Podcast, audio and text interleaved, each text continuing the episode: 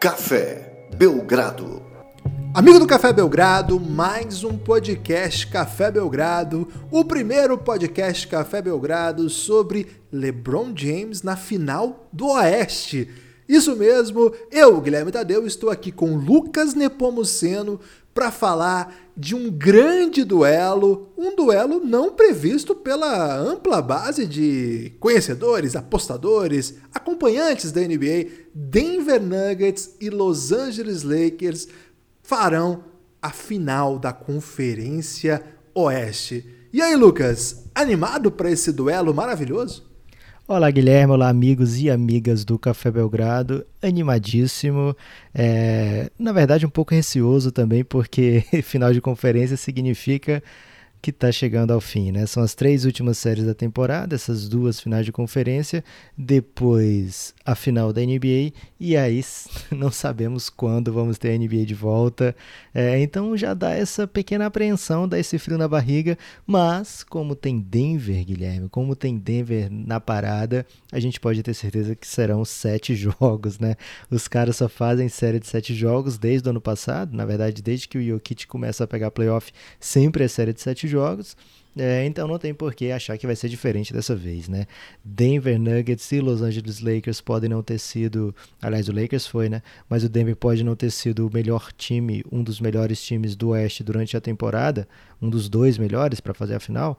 Mas nessa bolha certamente mostrou muita coisa, além de qualidade técnica, mostrou muita resiliência, mostrou é, muita varia é, variação tática necessária, né? muito ajuste necessário, ofensivamente, defensivamente. É, então foi merecidamente chegar à final, passando por um Clippers que, nos olhos de, de quase todos, deveria estar aqui. Né? Deveríamos ter a Batalha de LA na final do Oeste, não temos, nem por isso é, vai ser aquém do esperado. Tem tudo para ser uma grandíssima final. São duas equipes com jogadores, é, cara, dos melhores que a NBA tem, tanto para hoje como para amanhã, como para ontem. É, então são muitas histórias, cada série de playoff, né, Guilherme? São muitas histórias dentro de uma grande história. E a gente está aqui para conversar sobre essas histórias. Fizemos isso já sobre Boston e Miami Heat. Você procura aí no feed, caso você não tenha ouvido. É, e agora é hora de falar da final do Oeste. Uma final começa atrasada aí, Guilherme, porque, como eu falei, o Denver faz muita série de sete jogos, né? Então a final do Leste já vai estar tá com dois jogos quando começarmos a final do Oeste. É, mas as pessoas costumam dizer, não sei se é para justificar e passar pano para os atrasados, que o melhor fica para o fim.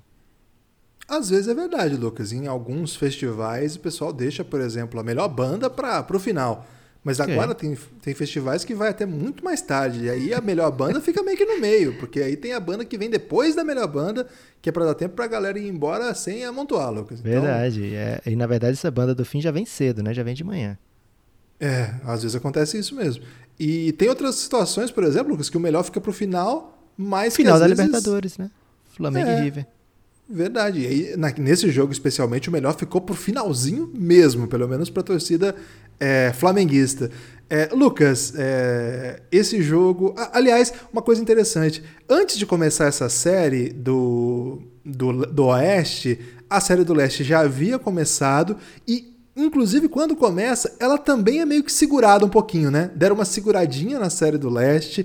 Lá no começo, faz mais ou menos uns dois meses, é, surgiu uma notícia dos insiders da NBA que a ideia da NBA era não dar espaço nenhum, era dois dias e só, para tudo que fosse possível dois dias, porque eles querem terminar o, o tanto antes. Eles estavam com um calendário muito apertado, o draft estava chegando, estava para programado aí para o dia 20 de outubro. Então, eles estavam com, com, um certo cronograma bem apertado. Nessa semana saiu o noticiário, saiu a notícia recente que o draft foi para novembro e de uma maneira ou de outra, embora claro que eles não, eles não podem prolongar muito a bolha, porque enfim, tá todo mundo lá e já há meses, mais de três meses longe de casa, mas isso deu a permissão para dar uma segurada, para conseguir ter um pouquinho mais de tempo para a galera descansar. Todo mundo vai se lembrar da entrevista do Jamal Murray logo depois de eliminar o Utah Jazz, quando ele fica sabendo que dois dias depois ele enfrentaria o, o Clippers ele fala assim, depois de amanhã já, assim, ele fica meio muito. E, aquilo acaba sendo o retrato do jogo 1 que o, o Clippers passa por cima. E dessa vez não, dessa vez sim, é, entrevistaram ele depois do jogo e certamente ele sabia e não ficou tão frustrado dessa vez ao saber que demoraria um pouquinho mais, né? Sexta-feira, o primeiro jogo. Lucas, essa diferença aí, é... acho que agora com essa série do leste também prometendo ir muito longe. A, a, impressão que eu tenho, eu não sei ainda, mas é que essas coisas vão, vão se assentar. É muito difícil falar, né? Porque se alguém varre ou faz um 4 a 1 sei lá, a coisa muda um pouco. Agora, Lucas, as duas equipes do Oeste que são tema desse podcast, eles, elas chegam nessa decisão de maneiras absolutamente distintas, né? Por onde você quer começar? Ah, fica à vontade, Guilherme. Vamos por ordem alfabética, então, né? Vamos de Denver Nuggets. O é... torcedor do Lakers já tá esperando a gente falar deles, pode esperar mais um pouquinho. é, você falou que o melhor fica pro fim, então eles é vão verdade. se sentir mais agraciados com isso.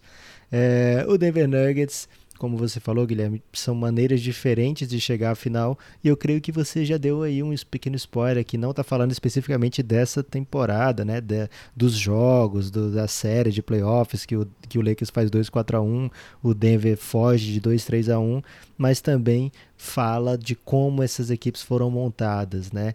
É, o Denver Nuggets é um time que, poxa vida, usa aquela do Flamengo, Guilherme, o craque a gente faz em casa, o Denver Nuggets, o craque a gente drafta porque a gente não consegue trazer ninguém de fora. Pode ser a grande frase do, do Denver Nuggets.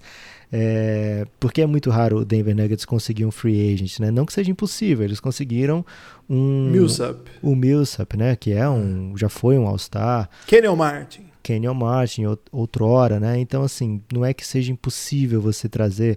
É, André Miller também chegou com bons anos pela frente ainda ao Denver Nuggets.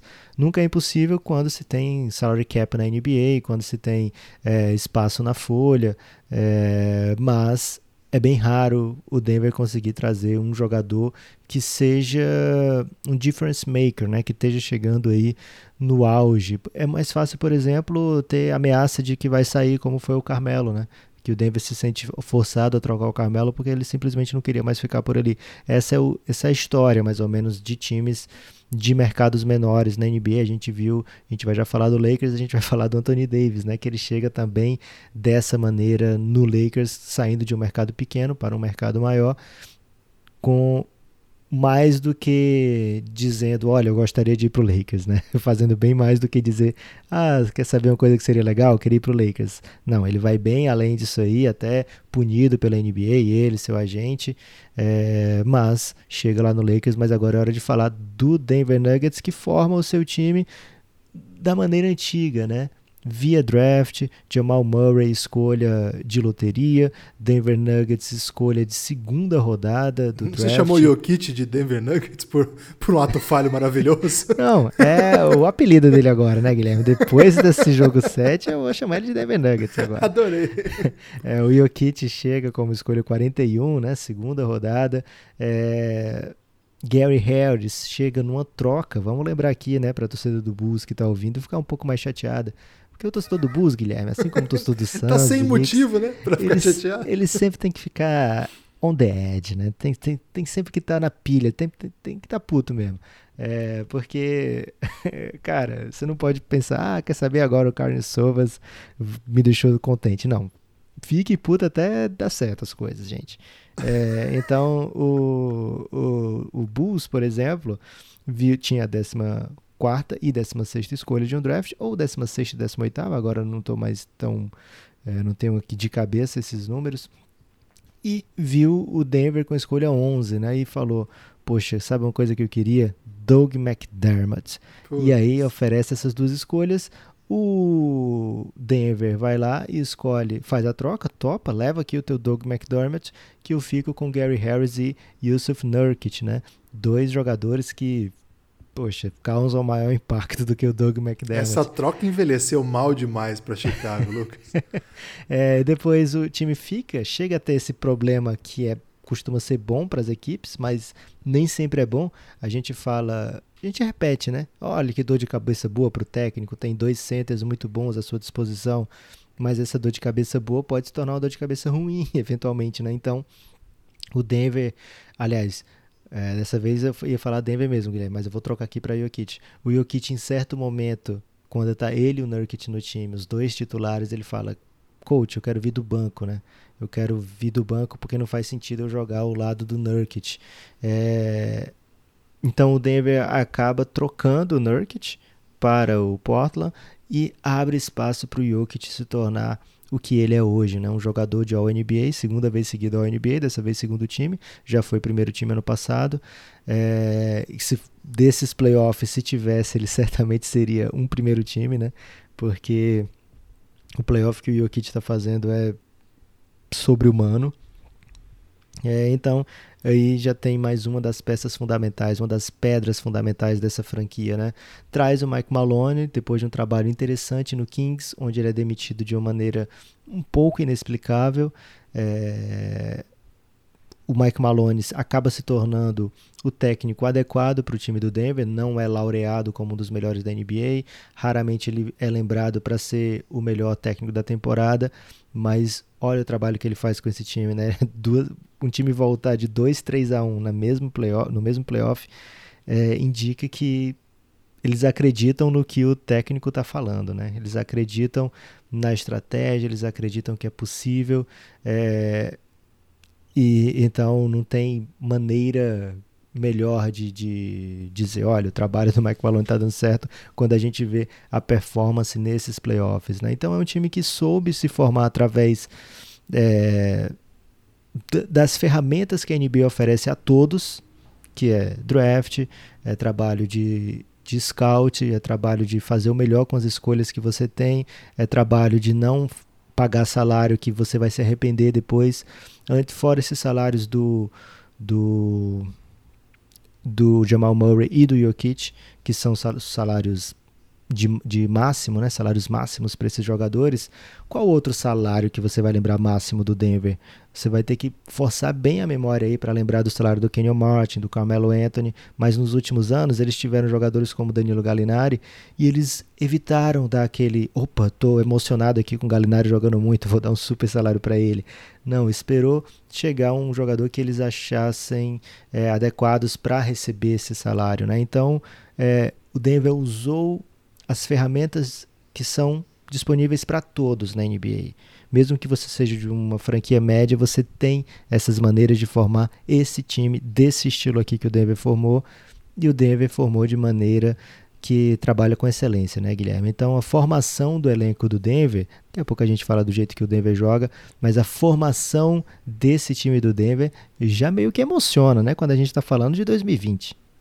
É, e assim, a própria maneira que esse time se desenvolve e chega à decisão do Oeste é bem interessante de acompanhar, né, Lucas? Porque a gente até comentou isso no ano passado, que o, o ano passado o time era muito bom, inexperiente, mas muito bom, e tinha ficado pelo caminho com a sensação de que era o melhor time da série. Tinha mais condições de jogar melhor a série, é, e não conseguiu. Jogou abaixo do seu melhor nível, perdeu para um time pior, encrespou contra um time que era visivelmente pior e depois perdeu para um time pior. Isso assim é estranho para a gente que sempre defende, né, Lucas, que o mais difícil é o que ganha. E acho que claro que de fato o Denver não conseguiu no ano passado ser efetivo nos playoffs. Esse ano, a gente até comentou, esse ano a coisa ficou mais difícil para o Denver, porque muito time se reforçou e quando veio a free agency, o Lakers e o Clippers saíam, o Lakers por conta da chegada do Anthony Davis e o Clippers pela chegada do Kawhi, do Paul George e grande elenco, eles chegavam com essa responsabilidade, com essa com esse favoritismo de modo geral, né? Então, a impressão que dava é que o Denver assim, era um time bom, é um time promissor, é um time que tem um chão para fazer coisas grandes, mas que agora muita coisa estaria no caminho. O Utah Jazz também chegou a ser citado como um grande time por conta dos reforços. Chegaram Bogdanovich e Mike Conley, dois excepcionais jogadores. Então, a impressão que dava é que o Denver continuava no bolo, mas que agora a coisa complicava um pouco mais. E é engraçado que nessa jornada para voltar às finais, eles tiveram precisamente que bater essas equipes, Lucas. O Utah Jazz, que se reforçou com esses jogadores, o Bogdan Bogdanovich não jogou, mas o Utah Jazz se reforçou precisamente com é, para ser uma potência do Oeste e o jogo uma série de sete jogos em que o Denver ganhou assim depois de estar tá 3 a 1 com muita dificuldade com muita revolução mesmo maneiras distintas de, de jogar maneiras distintas de defender maneiras de, de elenco aprimorar. A volta do Gary Harris fez uma diferença interessante também. Enfim muita coisa aconteceu nessa série todo mundo acompanhou a gente fez muito podcast muita live a respeito. Na sequência, a montanha, né? Escalar a montanha, escalar o Everest aí, que é ganhar desse Clippers. E Lucas, é, a gente já fez um pós-jogo. Aliás, já fica o convite para quem não acompanhou esse pós-jogo. Se você é apoiador do Café Belgrado, tá desde a madrugada desta quarta, de terça para quarta-feira, Tá lá na pasta 1920, temporada 1920, o áudio da nossa live. E quem é da, lá da Twitch, quem é nosso. Sub, como é que fala? Subs? Quem é nosso Subscriber. Sub? Em português é inscrito, né? Se você é inscrito. É, se você isso. escorregou a sub, se você for jovem, você entende isso. Se você não for, você fica muito confuso. É, mas se você escorregou a sub, você tem acesso a não só ao áudio, mas também um vídeo, né? Do que. Isso. Parece sua bela face, Guilherme. Você tá com uma barba assim, bem imponente. Obrigado, Lucas. É, eu tenho trabalhado muito nessa barba aqui. Então, se você tiver Amazon Prime, é, então, é, para escorregar sub é, é um serviço pago, mas se você tiver o Amazon Prime, você não paga. Você consegue vincular a sua conta da Twitch com a da Amazon e a, ter acesso a todos os vídeos on demand do Café Belgrado. Não são os podcasts, tá? O podcast é para apoiador, a gente vai falar do nosso plano de apoio daqui a pouco. Mas se você tiver a Amazon Prime, você consegue ter acesso às nossas lives, aos nossos vídeos on demand e outras benesses que vem por aí, só vinculando a conta da Twitch. Amazon Prime é aquele Amazon Prime Video mesmo, que tem The Boys, Fleabag e grandes séries. É, Mrs. Ou, Maisel. Mrs. Maisel é muito boa, hein? E ou se você usar também para frete, essas coisas lá no site da Amazon também. Se você tiver esse Amazon Prime, manda uma e assim, e tiver interesse em, ser um sub aí do Café Belgrado, manda uma DM aí que a gente te explica como é que faz para fazer essa conexão e ser lá também um sub do Café Belgrado, ajudar a gente. E é um programa de transferência de dinheiro, Lucas. A pessoa tira um pouquinho do Bezos e passa para o Café Belgrado. Então, faça isso aí. Mas eu tava falando, Lucas, que lá na live pós-jogo, que está disponível. Quantas pessoas precisam fazer isso para o Bezos começar a ficar puto com a gente, Guilherme? Ah, Vai longe, hein? Vai longe pra gente irritar. Mas, que? O, acho que. É, eu tava te dizendo, Lucas, que lá nessas lives o, a gente comentou sobre o jogo 7, falamos bastante sobre isso. E como que essa, essa equipe do Denver Nuggets teve que mudar de nível mesmo. Acho que essa série é, ajudou a gente a olhar para o Denver de outra maneira. Quando a gente para de focar no Clippers, que é a grande derrota de um grande favorito, e ficar caçando culpado, e, ficar fazendo piada, fazendo meme com o Paul George, criticando Doc Rivers, etc, etc. Quando a gente sai um pouco desse caminho que é mais óbvio e olha para o lado que, em tese, deveria ser óbvio, mas às vezes a gente deixa passar, o que o Denver fez nessa série foi colocar no panteão. O panteão já tem a ver mais com história a longo prazo, né? Mas colocar aí na lista de superestrelas da NBA dois nomes novos. Eu não vou dizer que dois nomes novos, porque o Jokic até esses dias, é, hoje inclusive, foi ao NBA. Mas dois nomes que a gente vai tratar muito diferente depois desses playoffs, Lucas. Jamal Murray e Nicole Jokic sempre foram jogadores que tiveram muitas palavras doces aqui no Café Belgrado. Foram jogadores que tinham fãs no Twitter, fãs nas redes sociais, gente que admira o jeito de jogar, a ousadia. Como é que você fala do Jamal Murray, Lucas? Ele joga como quem produz TikTok, ele é. Gravasse um TikTok. o Jokic com aqueles passes inacreditáveis, né? Uma coisa maravilhosa. Mas você adiciona todo esse carisma, a todo esse potencial, a todas essas coisas belas do que a gente está comentando aqui, um, uma realização, né, Lucas? Eles conseguiram, eles cumpriram um objetivo que era, como eu falei antes, escalar o Everest. Lucas, esse time que o Denver Nuggets eliminou não era fraco. Era o principal favorito nas casas de apostas ao lado do Los Angeles Lakers. Era um dos melhores times da temporada e tinha excepcionais jogadores. Diminuir agora o Clippers depois da derrota, diminui também Jamal Murray, Nicole Jokic e os feitos desse time do Denver. E isso nós vamos fazer aqui, né? Muito pelo contrário, Guilherme. O Clippers tinha o comando da série, tinha 3 a 1 no placar e 19 pontos no terceiro quarto do jogo 5, né? É, então é um time que não estava ali por acaso, era um time que não era favorito por acaso. É, o atual MVP das finais estava por lá, um jogador que encontra mil maneiras de pontuar contra as defesas nos momentos mais apertados, não encontrou, por exemplo, no jogo 7, no último quarto, o Kawhi saiu zerado. É, algo surreal que também mostra o tamanho do feito do Denver, né? Você venceu o invencível, é, tipo... Guilherme, é, como é aquela do sabendo que era não sabendo que era impossível, ele foi lá e fez, né? É, é o pessoal fala que é assim, não sabendo que era impossível, ele foi lá e soube. Tem isso, né? Tem e essa. se for aqui na Twitch, pode. Os idosos, muitas vezes, Guilherme, eles acham que é impossível, mas vão lá e sub, hein? É, sub neles. é, então, o Denver Nuggets vence um adversário muito difícil, como você disse, e Agora, falando um pouco mais do estilo, né, do, do que, que o Denver tem de especial na quadra, a gente falou da maneira que foi formado o elenco. Você trouxe esses dois jogadores e não só eles são muito bons, muito jovens e muito promissores, mas já no nível muito alto, mas como eles se complementam, né? Como um se alimenta do que o outro é capaz de fazer, como eles têm juntos é, uma jogada que está é, tá sendo tão temida nesses playoffs quanto as jogadas entre LeBron e Anthony Davis, né? Jokic e Murray têm um pick and roll central ali é, que tem sido imarcável nas séries, né?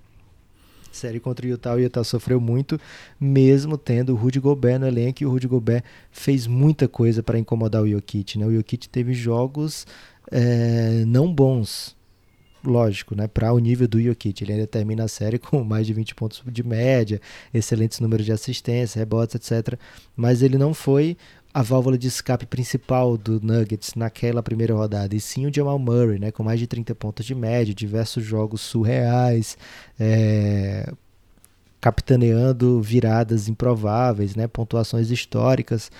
Já contra o Clippers, a gente viu um Jamal Murray com mais dificuldade, porque o Clippers tinha muito cara para colocar nele, né? Tinha muita gente que incomodaria o Jamal Murray e até isso aconteceu em bons momentos da série, mas um Jokic soberano, né? É, agora, a maneira com que eles produzem o que eles produzem vem muito de como eles jogam em conjunto, né?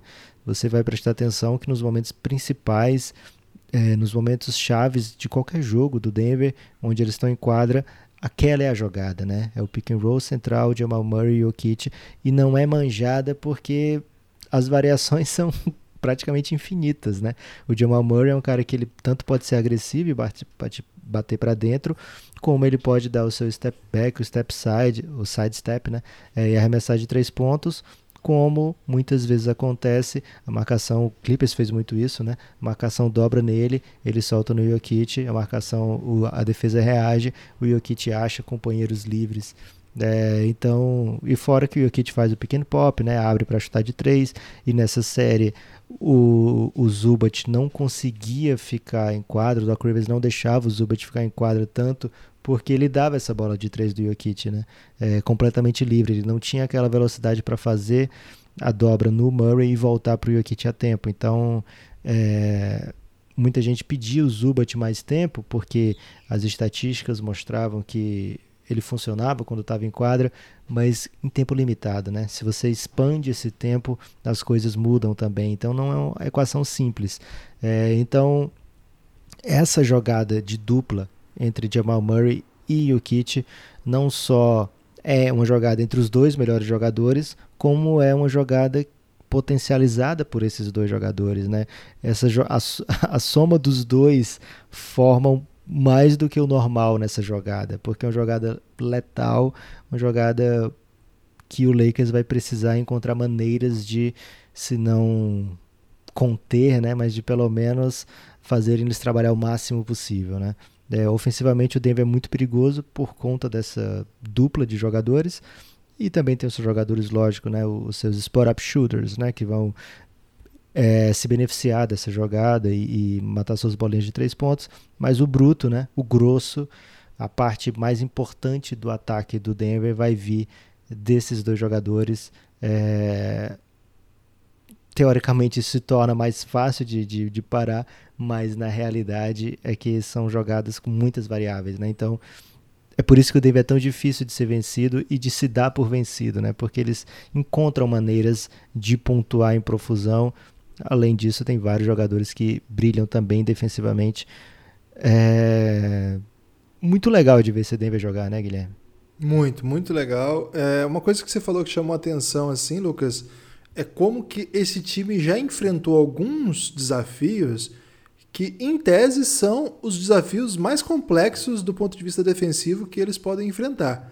No caso, Rudy Gobert é o, defensor, é o único defensor que dos pivôs que são jogáveis, né? Do Oeste, porque no Leste tem o Adebayo que defende qualquer coisa, né? O Adebayo a água cobre uma parte do planeta, o resto é o Adebayo, Lucas, que cobre. o, mas no Oeste não tem nenhum defensor de, de garrafão, né, protetor de aro, um jogador que é capaz de defender Jokic como o Rudy Gobert. Não tem outro, não tem. Nem o Anthony Davis, nem Javel Magui, nem qualquer outro das outras franquias. nem Anthony Davis, nem Javel Magui é ótimo, né? é para citar o, garrafão do Lakers. Okay. Não que eles sejam comparáveis. É, mas não tem, não tem ninguém capaz de parar Jokic na NBA e não tem ninguém capaz de incomodar no Oeste como o Gobert foi capaz. Gobert, em vários momentos da série, parecia estar em vantagem ao Jokic, em alguns momentos, inclusive jogando ofensivamente mais que o Jokic. O Jokic não jogou bem a série toda contra o Utah Jazz.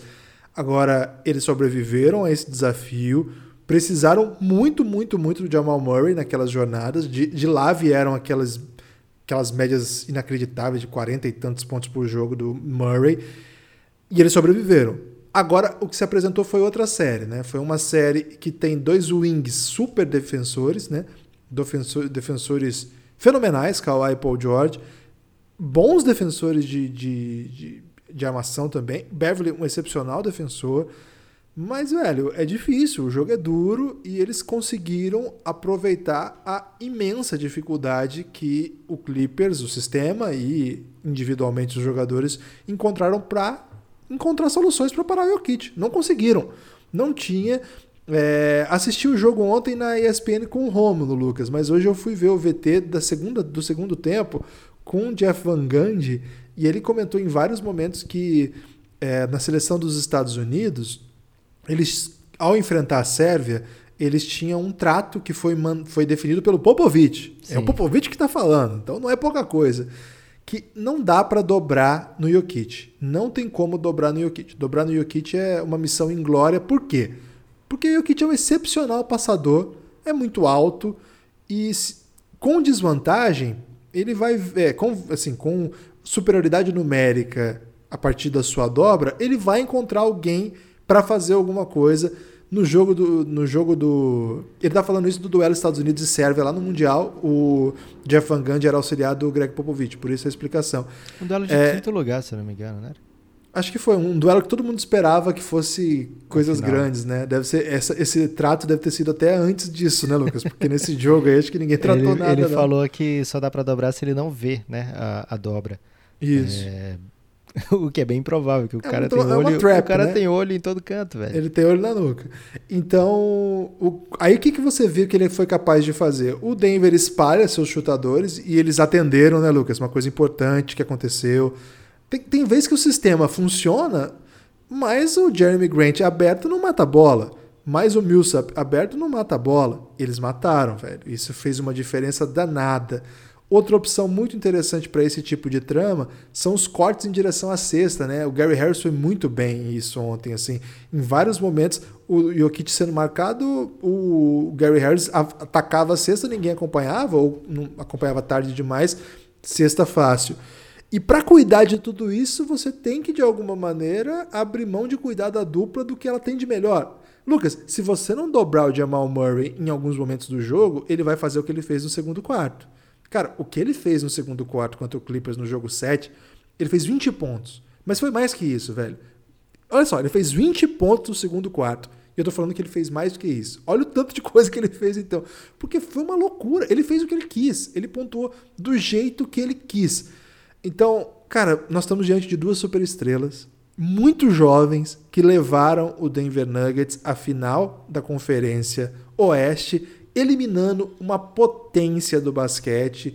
Eu não compro essa que o Clippers era um time disfuncional, que o Clippers era um time fraco, que se deixou levar por uma coisa ou outra. Perdeu na bola, perdeu em sete jogos, porque Jamal Murray e Nicole Jokic são hoje jogadores da nata da NBA. E Lucas, é isso que o Lakers vai ter diante deles. Dois jogadores do mais alto nível da NBA. Teria o Lakers o que é necessário para esmagar essa rata? É isso, Guilherme. Forte abraço. Foi um excelente podcast. Não, a gente não pode fazer isso. Né? Torcida do Lakers tem nos cobrado aí, Guilherme. Querem que a gente fale desse grande time. Mas deixa eu te dizer uma coisa, Guilherme. O Lakers está na final de conferência e é surpresa para ninguém, para zero pessoas. Zero pessoas. É, não só por historicamente ser o time que mais chega aqui, né? Estatisticamente, é, o Lakers vai chegar, né? É, o Lakers é o time que mais faz final de conferência, mais faz final de NBA. É, pode terminar essa temporada como também o maior campeão, empatado com o Boston Celtics, mas também é um time que nessa temporada já apontava para esse caminho, né? É um time que tem LeBron James, um dos maiores de todos os tempos, jogando em alguns aspectos o, o, o mais que ele já jogou, né? Em outros não. É, mas ainda assim um jogador formidável, um dos melhores da NBA, se não o melhor.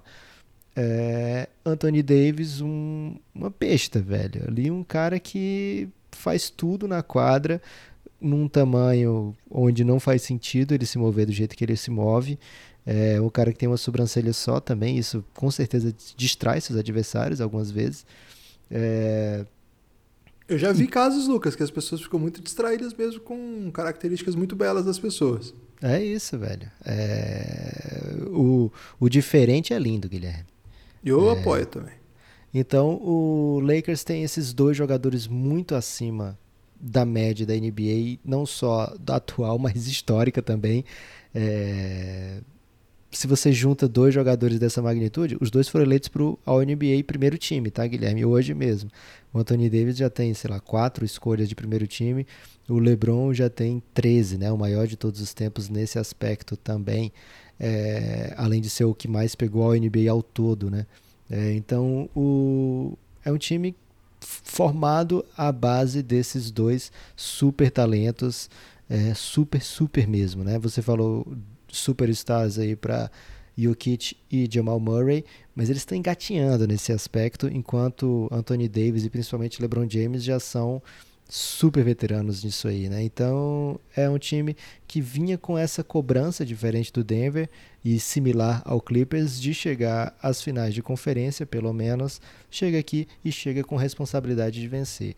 É, já ouvi gente que eu adoro muito boa é, na gringa, acho que foi o Bill Simmons até que falou isso. É, falando que o Lakers chega sem ser testado a essas finais de conferência e eu falo, como assim, velho? Porque quando o Portland atropela geral na bolha, todo mundo fala: olha, tá aí o prêmio do Lakers por ter sido a melhor campanha, né? Vamos pegar agora o Portland inteiro, o Portland amassando geral, aí o Portland vence o jogo 1. Um. Ô, Lucas, e aquele terraplanismo que o Lakers não tinha peças para parar o perímetro do Portland, né? Agora não é essa. teste aquilo. É, rolou essa. É, então, o Portland vence o jogo 1. E todo mundo tá vendo como esse Lakers não é tudo isso, velho. O LeBron tá velho, o Anthony Davis tá fora de forma. É, esses jogadores aí, o resto não presta para nada. E o Lakers vai sofrer aí para sequer avançar.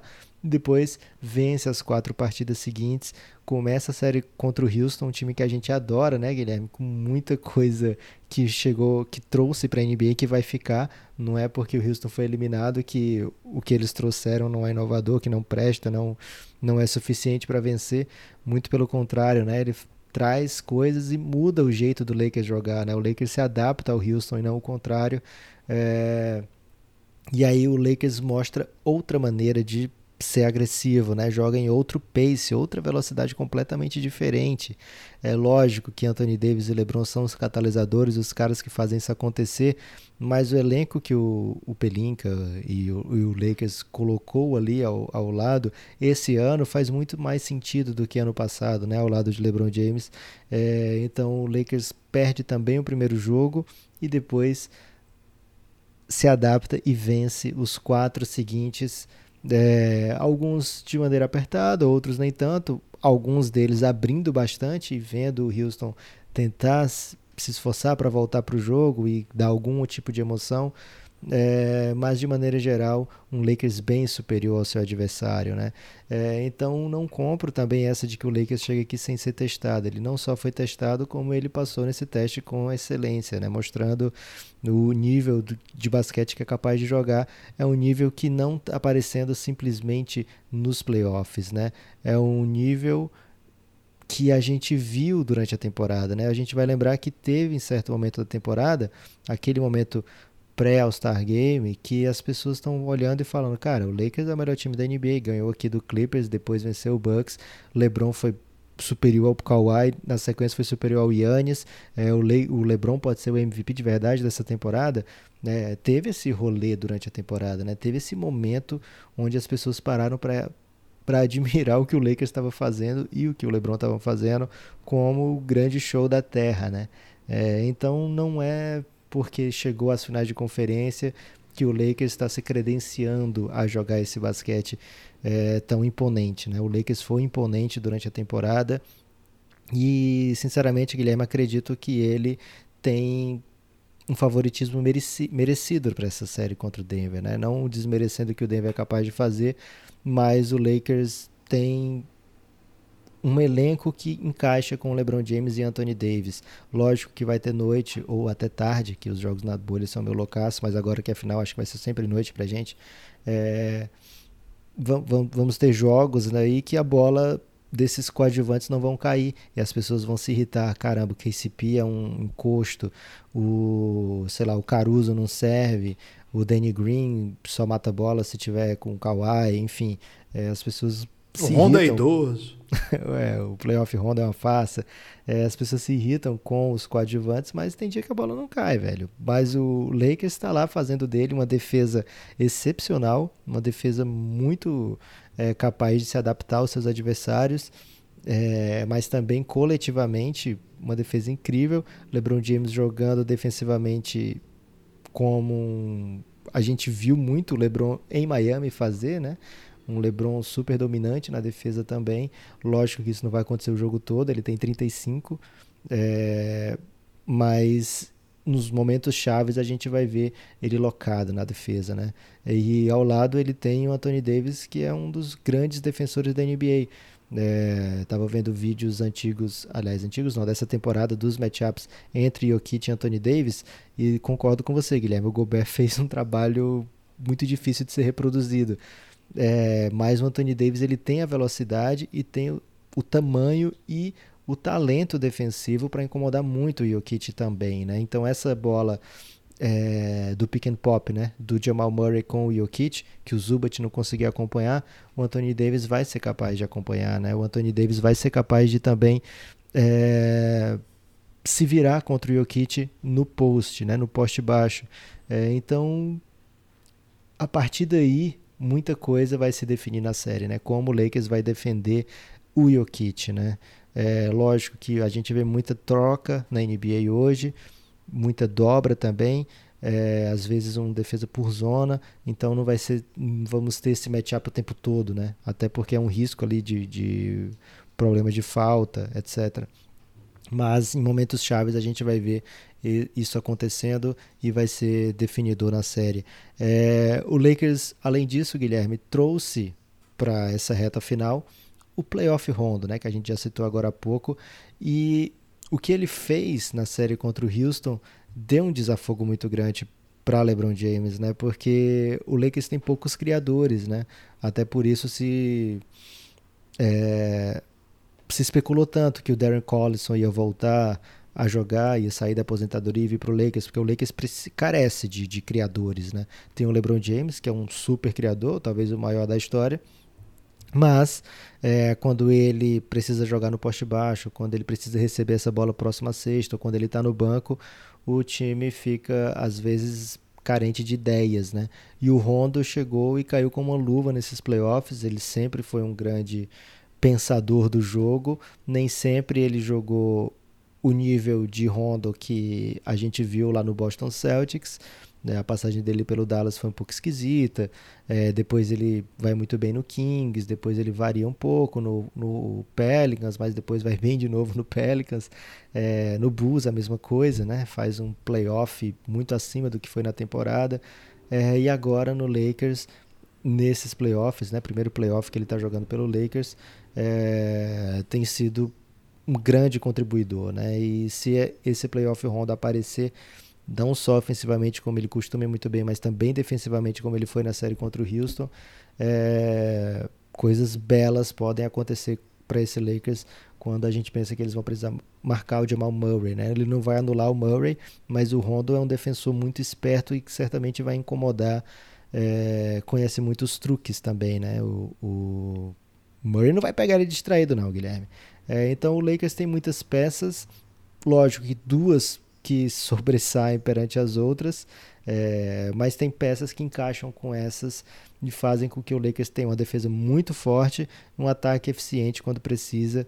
É, então, se, o, se você chamou o Clippers de montanha, Guilherme, o Lakers pode ser uma montanha com uma pegadinha, né? É, talvez uma parte mais mortal. Eu, eu não, Guilherme, por incrível que pareça, eu não sou um escalador, um alpinista, então eu não tenho. Ah, eu me enganei, muito... porque você tem o perfil, Lucas. De, não de... tenho tanta referência, né? Se algumas montanhas são mais perigosas que outras Pico e por quê, neblina? Né? Certamente algumas são mais perigosas, mas eu não sei o porquê. É, então, se o Clippers era uma montanha, o Lakers é uma montanha perigosa, apesar montanha de, nesse caso, eu saber o porquê. Ok. É, pico da Neblina, você está familiarizado? Pico da Neblina é um grande pico, acho que é o pico mais alto do Brasil, hein? Fica aí um abraço então para todo mundo que já foi ao Pico da Neblina aí, mandar mensagens pra gente aí. Tem gente que mora no Pico da Neblina? Aqui? Acho que não, Lucas, mas a pessoa passa por lá. A pessoa, a pessoa é muito aventureiro, Lucas. Depois que eu comecei a assistir aquele a corrida mais difícil do mundo, eu comecei a ver cada coisa que você não tem ideia. É, não é do Mr. Bean, Lucas. Fique Já tranquilo. Ia. É, ô Lucas, é, uma coisa que eu acho que é importante a gente falar é sobre o Frank Vogel, né? E é incrível o mau humor que a torcida do Lakers tem com o Frank Vogel e eu não consigo entender, de verdade. Queria mandar um abraço especial para todo torcedor do Lakers que é nosso apoiador. Muita gente, acho que a maior parte do Giannis é Laker, né, Lucas? Tem uma a maior está... parte não, mas o Lakers tem a maior Isso, torcida lá. A maior, a, a maior, maior torcida. parte é, é anti-Lakers. mas o Lakers é a maior torcida lá do nosso grupo no Telegram. É, muitos apoiadores que não estão no Telegram, muitos subs lá da, da Amazon também são Lakers. E não sei se eu estou falando por todos eles, mas eu sinto uma vibe nas redes sociais, assim, é do Twitter que eu estou mais. E não só aqui, mas os gringos também. Tem um. Tem uma falta de apreço pelo trabalho do Vogel que eu sinceramente não entendo. O time foi a melhor campanha do, do Oeste o time esteve em duas ocasiões com as assim, com 0-1 e imediatamente deu respostas. Na série contra o Rockets, ele deu respostas. O, o, time, né? Mas ele é o técnico. Ele deu respostas centrais que mudaram a cara da série na rotação, nos ajustes, em quem defende quem, para é, a questão de, de saber como explorar a deficiência do Russell Westbrook, é, em como ser capaz de frear um sistema de small ball que estava muito belo, estava jogando muito. Em dado momento da série, não funcionou mais, não, não, não encontrou maneiras. E assim, com alternativas fora do esperado, Lucas. É, Morris jogando como elemento interessante. Falso 9. Falso 9. falso 5, né? Nesse jogo. Cara, do nada entrou o, o Taylor Horter, Tucker no jogo 4, acho que no 4 e no 5. Todo mundo assim, Aprendi assim, que, que se pronuncia Taylor o nome dele, porque lá nos documentos que a gente recebe da NBA, quando tem nome que é estrangeiro, eles colocam é, a pronúncia. Só que o do Taylor deve ser muito complicado pra, até para eles, então eles botaram também o do Taylor, apesar de não ter, por exemplo, a pronúncia do LeBron James lá, Guilherme. É, no começo tinha, né? É, mas agora acho que o pessoal tirou. Então, Cara, eu acho que o Frank Vogel foi central em vários momentos. Agora, foi o Frank Vogel, foi a comissão técnica? Não sei, cara, mas quando perde, a pressão sinistra é no técnico. E quando vence com questões centrais sendo transformadas, e de novo, o Frank Vogel é um grande técnico que fez um trabalho muito bom no Indiana Pacers e que não fez um bom trabalho no Orlando Magic em situações impossíveis, com elencos que não, não faziam nenhum sentido. E agora, com muita. É, não vou chamar de sorte, mas com uma oportunidade gigantesca que se apresenta para ele, a possibilidade de treinar LeBron James e Anthony Davis no, no, Los Angeles Lakers. O ano passado não tinha, né, Lucas? Por exemplo, Anthony Davis, mas, mas tinha um elenco muito interessante e o Lakers não jogava bem. O Lakers não, assim, até teve bons momentos, perdeu o LeBron no meio da temporada, ficou muito jogo fora, mas o Lakers não era uma beleza de basquete, não. O Frank Vogel foi um dos melhores técnicos do Lakers nos últimos anos. Talvez desde o grande Lakers de Kobe Bryant, que chegava a playoff, o Lakers não tinha um técnico capaz de organizar um tipo de jogo para jogar nesse nível, para dar respostas como ele está dando. Cara, é...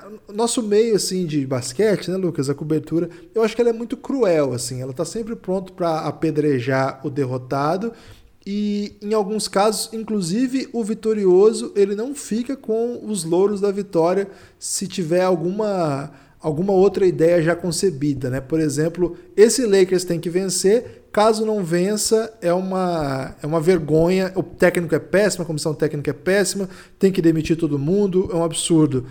E a vida não é assim, velho. A vida é muito mais complexa que isso. O basquete é muito mais complexo que isso. E eu acho que o Frank Vogel é uma das peças que. Acho que lá no começo eu falei, Lucas, que o LeBron James nunca tinha tido um título com um técnico com essa relevância. Porque o Spolstra, quando foi técnico do LeBron pela primeira vez, ele ainda nem tinha esse, esse nível de experiência.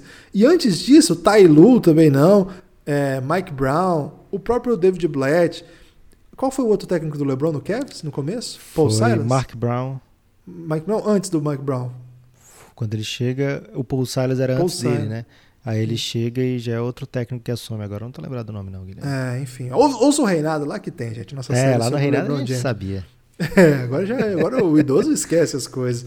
Então, eu até falei isso, você perguntou meio, ô louco, né? Foi uma coisa meio. Mas eu falei, cara, o LeBron nunca teve um jogador como Anthony Davis ao seu lado. Eu não tô dizendo que ele é melhor que o Wade.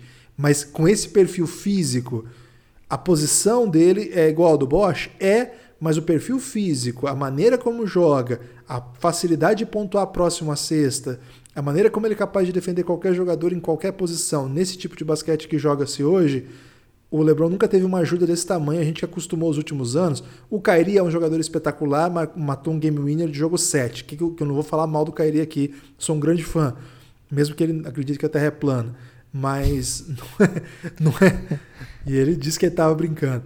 Mas o perfil do Anthony Davis de dominação, próximo a cesta, explosão, acho que ele casa com o LeBron de um jeito que é maravilhoso, cara. O LeBron, ele. E, assim, o Anthony Davis é capaz de influenciar o jogo sem estar com a posse o tempo todo, né, Lucas? É uma coisa que o LeBron precisa.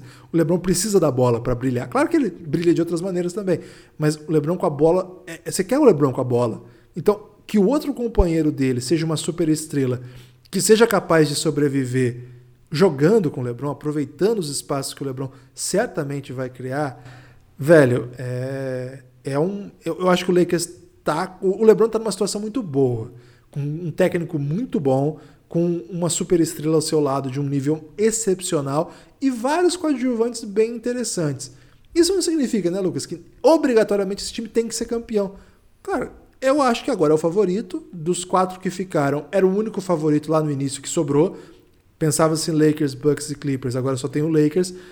É, se ele for, se o Lakers não, não, não fizer uma boa série, de repente perde aí por 4 a 1 4 a 2 Cara, o que vai ter de meme fazendo graça do LeBron, do Frank Vogel vai virar o pior técnico Mesmo da história. Mesmo que seja 4 a 3 Guilherme.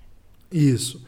Então, já aviso de antemão que basquete é muito complexo para a gente pensar nessas chaves. Tem muita coisa para ser jogada, mas eu gosto muito, muito, muito das chances do Lakers aqui, mesmo falando tudo aquilo que eu falei do Denver antes.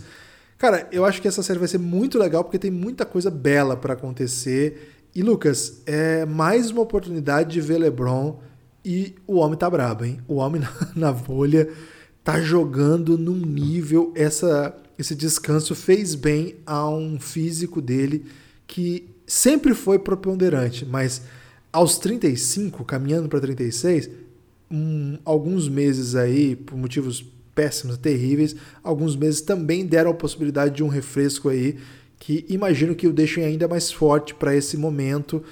Eu acho, Lucas, que a gente está diante aí de, uma grande, de um grande momento do LeBron. Mais um daqueles grandes momentos do LeBron. Ele já deu a cara nessas, nas, nas últimas duas séries que ele tá pro crime, que ele tá muito, muito, muito envenenado. Ele tá, ele tá afim de fazer coisas belíssimas, coisas poderosas.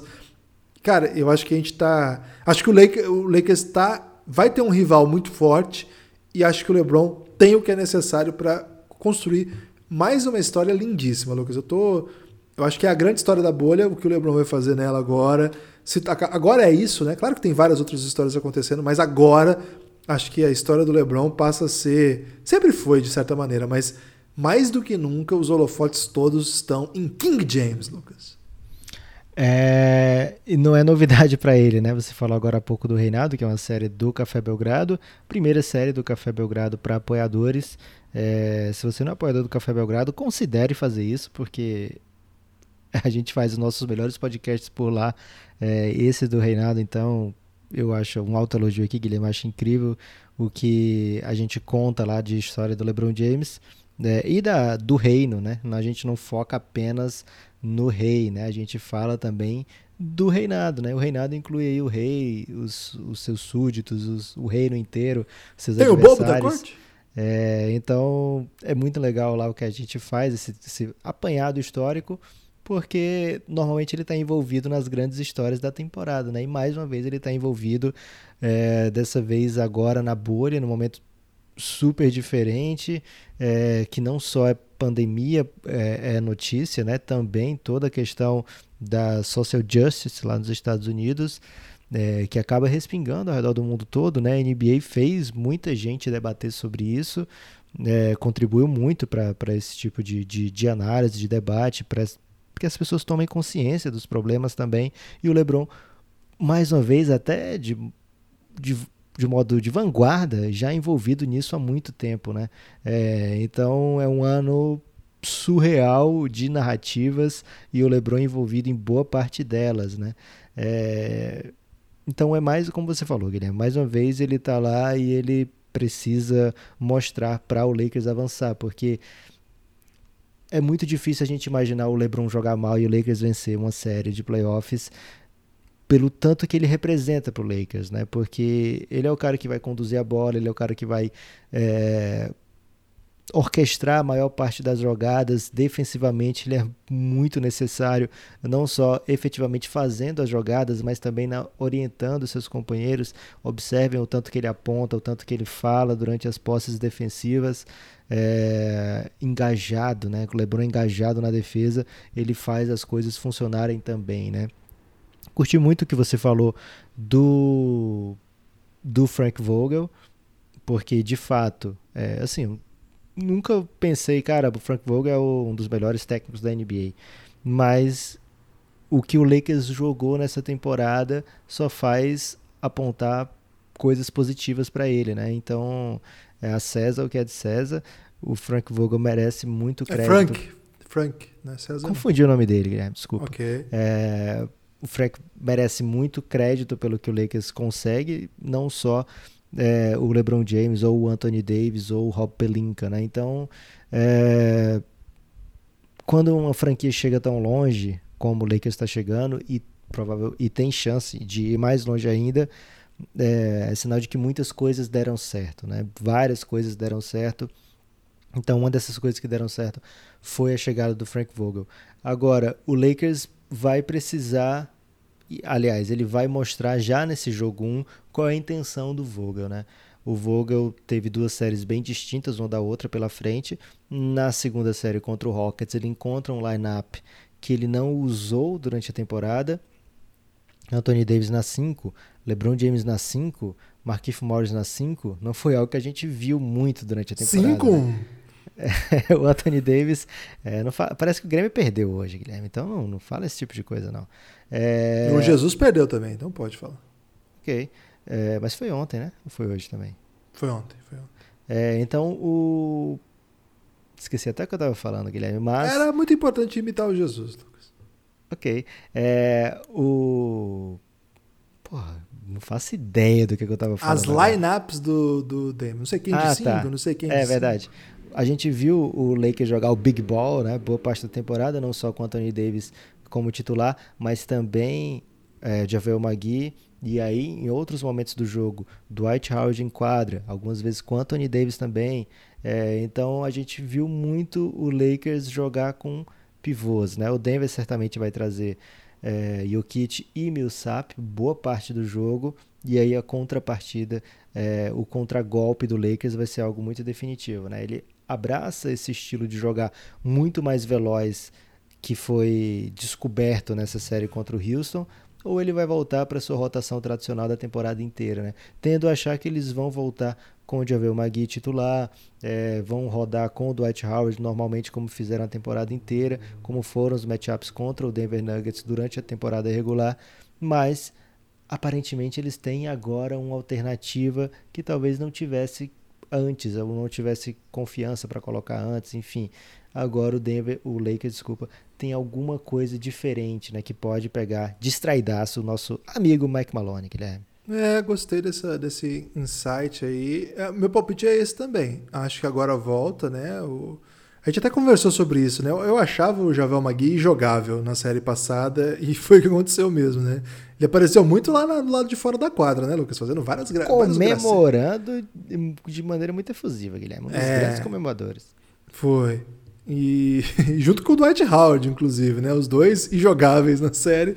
Eles tinham que se manter aquecido, né, Guilherme? Manter gastando muita caloria, porque a próxima série eles podem jogar, né? E eu, eu meu palpite é parecido com o seu. Eu também acho que, que eles vão tentar voltar. É... Até porque, né, Lucas? O Denver não vai parar de botar o Jokic, independente de quão small for o adversário, o Denver vai com o Jokic até o final. E o Jokic já mostrou que se você não tiver alternativas para pará-lo, vai ser, vai ser bem desafiador, assim. Agora, é, talvez, Lucas, é, é, isso que você falou, que eu, que, eu, que eu reafirmo aí. É como se você tivesse ali à mão uma alternativa caso as coisas não vão bem, ou mais do que isso. De repente, uma alternativa para segunda unidade. De repente, a segunda unidade naquele jogo é mais interessante, que corra um pouco mais. Pode não ser com o Jokic em quadra, mas com o Plumlee. De repente eu gosto de explorar o Plumlee. O Plumlee é mais rápido um pouco que o Jokic. O Jokic está mais rápido, hein? Importante lembrar isso aqui. Desde que ele ficou mais magro, ele está correndo mais. Nós tem isso, não estou brincando não. O, o Plumlee é mais rápido, mas também tem dificuldade. De, ele não vai fazer uma cobertura de big tipo Adebayo, tipo Anthony Davis. Ele vai sofrer um pouco mais. Se você espaçar a quadra, abrir cinco para forçar, de repente fazê-lo jogar longe da cesta, ele pode se tornar um jogador menos interessante de repente num matchup aí, que você tem o Dwight Howard jogando minutos, seja mais interessante você lançar lá com o Markif Morris matando bola de três, ele tá num bom volume. É, não sei, eu fico intrigado não só para situações assim, nossa, tá dando tá um horror a série, vou faz, vou trazer de volta aquela galera. Não, como uma opção mesmo de rotação. Eles tiveram um pouquinho de tempo a mais para treinar, né, Lucas? Porque resolveram o, o trabalho antes, já com isso na manga. E, cara, mas o que eu acho que o, o Frank Vogel tem mostrado, o Frank Vogel e a comissão do, do Los Angeles Lakers, é que eles, eles são bem inventivos, eles têm alternativas, eles não eles não têm medo de, de tentar doideiras, né? Então, isso é uma grande notícia para a torcida do Lakers, porque para jogar nesse nível, para chegar na atual NBA, que tem tanta opção tática, tanta revolução acontecendo, você precisa estar pronto para essas alternativas. Agora, você tendo LeBron James e Anthony Davis à sua disposição, cara, várias doideiras são possíveis, porque os caras podem, os dois podem jogar em várias posições do ponto de vista defensivo. Quando a gente fala jogar em várias posições, eu peço para o nosso amigo ouvinte ele apague aquela ideia antiga que Agora o vai todo mundo se posiciona ali, o, PG, o SG, o SF, o PF ou C, ou 1 2 3 4 5. Não. É quem você é capaz de defender, que tipo de opção inclusive você é capaz de defender. Você é capaz de defender se, se, se eles propuserem uma troca? Você é capaz de fazer uma cobertura? Você é capaz de proteger o aro? Então, eu acho que o Lakers tem tanta opção defensiva que aí o que você tem que tramar aí é um equilíbrio interessante e que do outro lado da quadra você não perca espaçamento. Cara, se você tiver esse tipo de jogador como é Anthony Davis e LeBron James, é cumprir o quebra-cabeça para criar essas possibilidades. Cara, é... eu tô muito animado para essa série, Lucas. Essa série é diferente um pouco daquela do e do Celtics, que a gente queria ver o que ia acontecer para poder falar um pouco mais essa as opções me parecem mais claras assim, né? Parece que a, a, as, as identidades são mais contraditórias. Não estou dizendo que o Heat e o Celtic são iguais não, mas aqui parece que tem um duelo mais claro de estrelas, de jogadores que vão ficar em quadra de qualquer maneira, de opções mesmo, mesmo por maneiras de se jogar. Parece que está mais assim, o contraste está mais latente a olho nu, para dizer assim, Lucas. Tipo Fernando Diniz contra Celso Rotti? sei, porque eu não acho que eles são opostos, como seriam Luiz Fernando Diniz e Celso Rotti. Aliás, grande lembrança de Celso Rotti, ninguém lembrava dele faz mais ou menos oito anos, Lucas. Então, um abraço. Perigo pra... agora o Corinthians contratar, hein? Eu Já tô topando porque falaram do Dunga. Depois que falaram do Dunga, o meu limite tá. Eu topo o Celso Rotti já. Mas depois do, do, do, da vitória aí de 3 a 2 nessa última. É, nós tava, a gente tava gravando aqui, Lucas. Tava 3 a 1 pro Corinthians e você me falou o quê? O que, que você me falou naquele momento? Falei que se fosse o Denver era um grande perigo, Guilherme. Porque o Denver é capaz dessa virada do 3x1 com constância. Por sorte não era o Denver, era o Bahia. Foi 3 a 2 foi jogão. Mas teve é... gol anulado, hein? Quase meteram um Mas Denver, a arbitragem contribuiu aí pro Corinthians. Eu não vi ainda o lance, é. mas eu acho que contribuiu para salvar o do Corinthians do Dunga, dando um espaço aí pro Rabbit Ball. Um abraço aí para Coelho. Imagino que seja um grande ouvinte nosso. Ô Lucas, eu não sei se são contrastes, né? Tão contrastantes assim. Acho que não. Acho que Denver e Lakers não são duelo de estilos, como, como seria, por exemplo, Houston e Denver, né? Um Klopp time que... e Guardiola, então. Pode ser. É que assim, nesse caso nós não temos consagrados dos dois lados, como nesse aí outro não, caso. Falando de estilo aqui. É, acho que vamos, vamos mais suave aí. Vamos aí de um. Okay. Não vou, vou entrar em detalhes, senão a galera vai ficar brava com a gente aqui. Ô, Lucas, mas eu tô muito animado pra essa série aqui. E, cara, agora é esperar, né, Lucas? Sexta-feira tem jogo, a gente vai subir isso aqui. Já vai ser dia 17, então um dia antes da partida. Até porque já é 17 agora, Guilherme. Não dá é mais verdade. pra subir dia 16. É verdade. Então, eu tô gravando isso na madrugada. Então, tô empolgadíssimo, Lucas. É, Lucas, eu quero fazer o um convite para as pessoas apoiarem o Café Belgrado antes de acabar o podcast.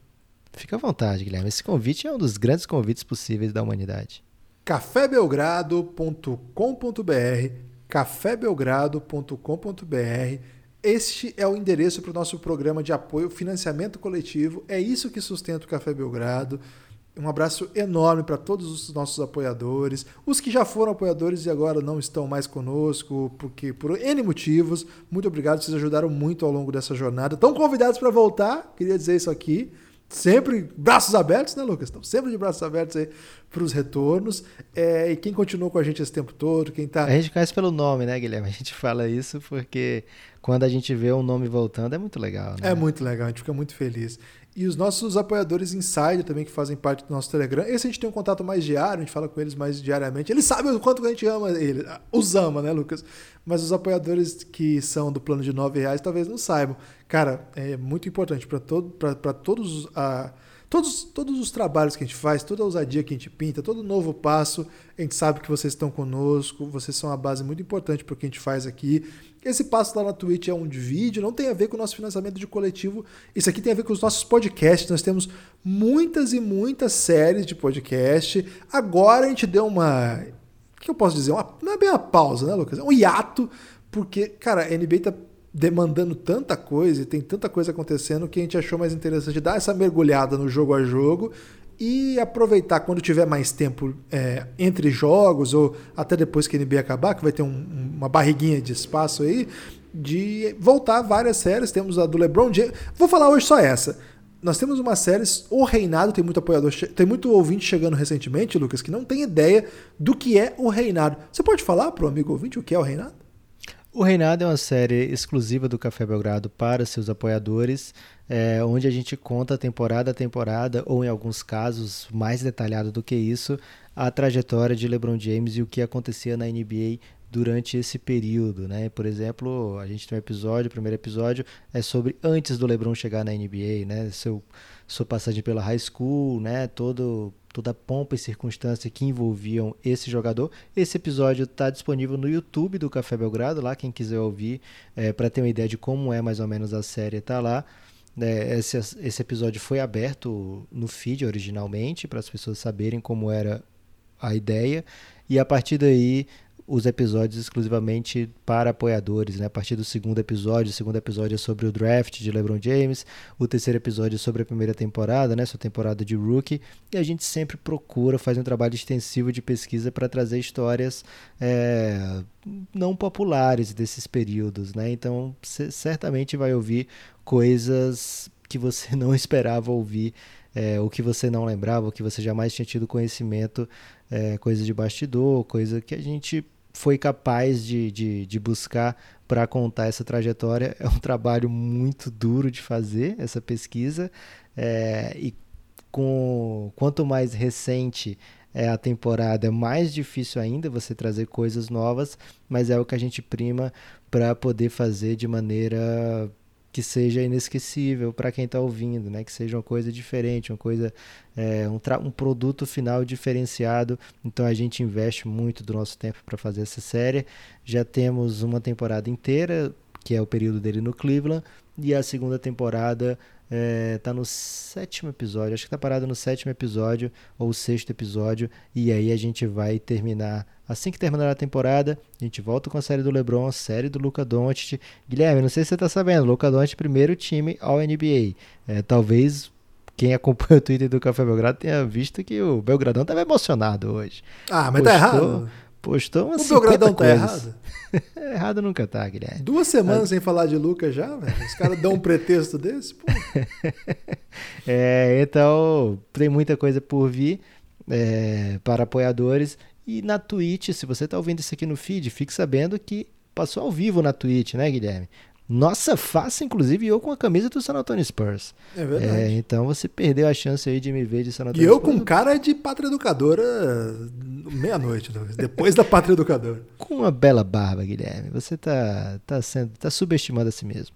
Okay. É, então, venha com a gente em todas as plataformas possíveis. É, e se você tem Amazon Prime, Guilherme falou do plano de apoio, se você tem Amazon Prime, escorrega sub, né? Entra lá no, no Twitter do Café Belgrado ou no Instagram e fala: olha, tem um Amazon Prime, não faço ideia de como é que eu posso ajudar vocês, mas estou afim. Recebemos algumas DMs desse tipo, Guilherme, que são sempre DMs deliciosas de receber. E a gente te passa um passo a passo que tem. É o tutorial do, do idoso. Com apenas dois links, Guilherme, olha só. E dois links rápidos sem precisar baixar nada, né? É, então, apesar de, de algum idoso é, de coração, né, ou de, de, de internet ter tido um pouco mais de dificuldade para fazer, o feedback que a gente recebe é que com o tutorial de 12 vai muito rápido, Guilherme. Então, grande abraço a todo mundo aí que escorregou a sub e a gente te convida. Se você tem Amazon Prime, não custa nada para ajudar o Café Belgrado. Isso. Se você não tem e você quer ouvir os podcasts do Café Belgrado, o caminho para podcast não é lá na Twitch, é no financiamento coletivo cafébelgrado.com.br ou no PicPay. Lá na Twitch são os vídeos, os áudios no financiamento coletivo cafébelgrado.com.br. É, muita coisa. Com R$ reais você tem acesso a todos os podcasts. 20 você vem no nosso maravilhoso grupo no Telegram. Falamos pouco do nosso grupo no Telegram hoje, mas ele é maravilhoso, viu, gente? Ele é maravilhoso mesmo. Um abraço para todo mundo que está lá. Então, meu Deus, é, um abraço mesmo. Lucas, Caminhamos agora para o destaque final, mas você pode escolher algum assunto aí para você fingir que não é destaque final, mas é destaque final. O meu destaque final é bem claro hoje, Guilherme. Aproveite Lakers, aproveite Denver. Última final de conferência por muito tempo aí sem Phoenix Suns. Lucas, eu tô só pensando que se esse ano tá dando legal, recorde ontem, hein? Recorde lá na Twitch, logo depois do jogo. E todo jogo 7 a gente faz uma pós-jogo. Agora, nas finais de conferência, eu não sei como é que a gente vai lidar com isso, porque agora são, vão, vai ser só um jogo por dia. A gente vai decidir ainda, mas é, ontem a gente bateu o recorde no, depois do jogo do Denver. Muita gente muito feliz, né, Lucas, com a derrota do Clippers. Cara, foi impressionante. É maldade. Quando a gente pensa a fundo, Guilherme, é maldade você ficar maldade. feliz com a derrota do Clippers. É né? maldade. Um time que nunca ganhou nenhum título. Mas eu queria dizer que essa live ela está disponível para os apoiadores em áudio Lá final de no... conferência, velho. Nunca pegaram o final de conferência. Nunca pegaram o final de conferência. Lá no, na pasta 19 e 20, lá no, do, dos apoiadores, procure aí se você não achou.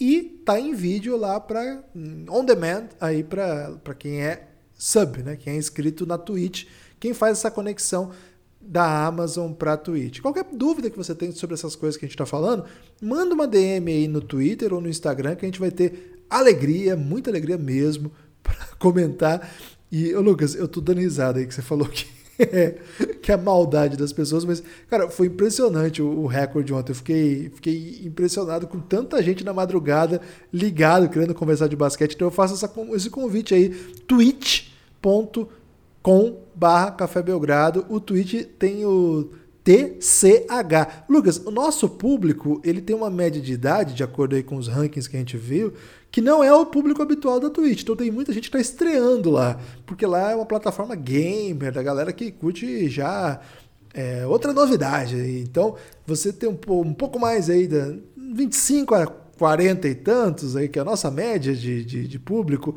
Vai lá na Twitch que é legal também. Lá eles são muito legais. Lá não tem, não tem preconceito com idoso, não. E é uma plataforma interessante para vídeo, para assistir lives, deixa a gente fazer algumas coisinhas a mais. E é bem interessante, assim, a gente está começando lá, está aprendendo ainda os mecanismos todos, mas tem dado um retorno bem legal pro Café Belgrado também como, como sistema. Então, beleza? Ficam os convites todos já estabelecidos. E o destaque final é esse, Lucas. É... Isso que eu ia dizer, acabei até escapando do tema, voltou. ah, não, o... Guilherme. É verdade. Você só eu pode ter um destaque final, velho. Você falou uns É o mesmo, já. é o mesmo destaque final. Isso foi só um parênteses. O okay. meu destaque final, Lucas, é se ontem nós batemos, a gente atingiu um recorde. Logo depois de um Denver e Clippers. Você imagina o ano que vem que a final do Oeste vai ser Suns e Mavs, Lucas? Imagina o, como que o Café Belgrado vai, vai enriquecer aí nas, nas subs. Forte abraço, Lucas. Até mais.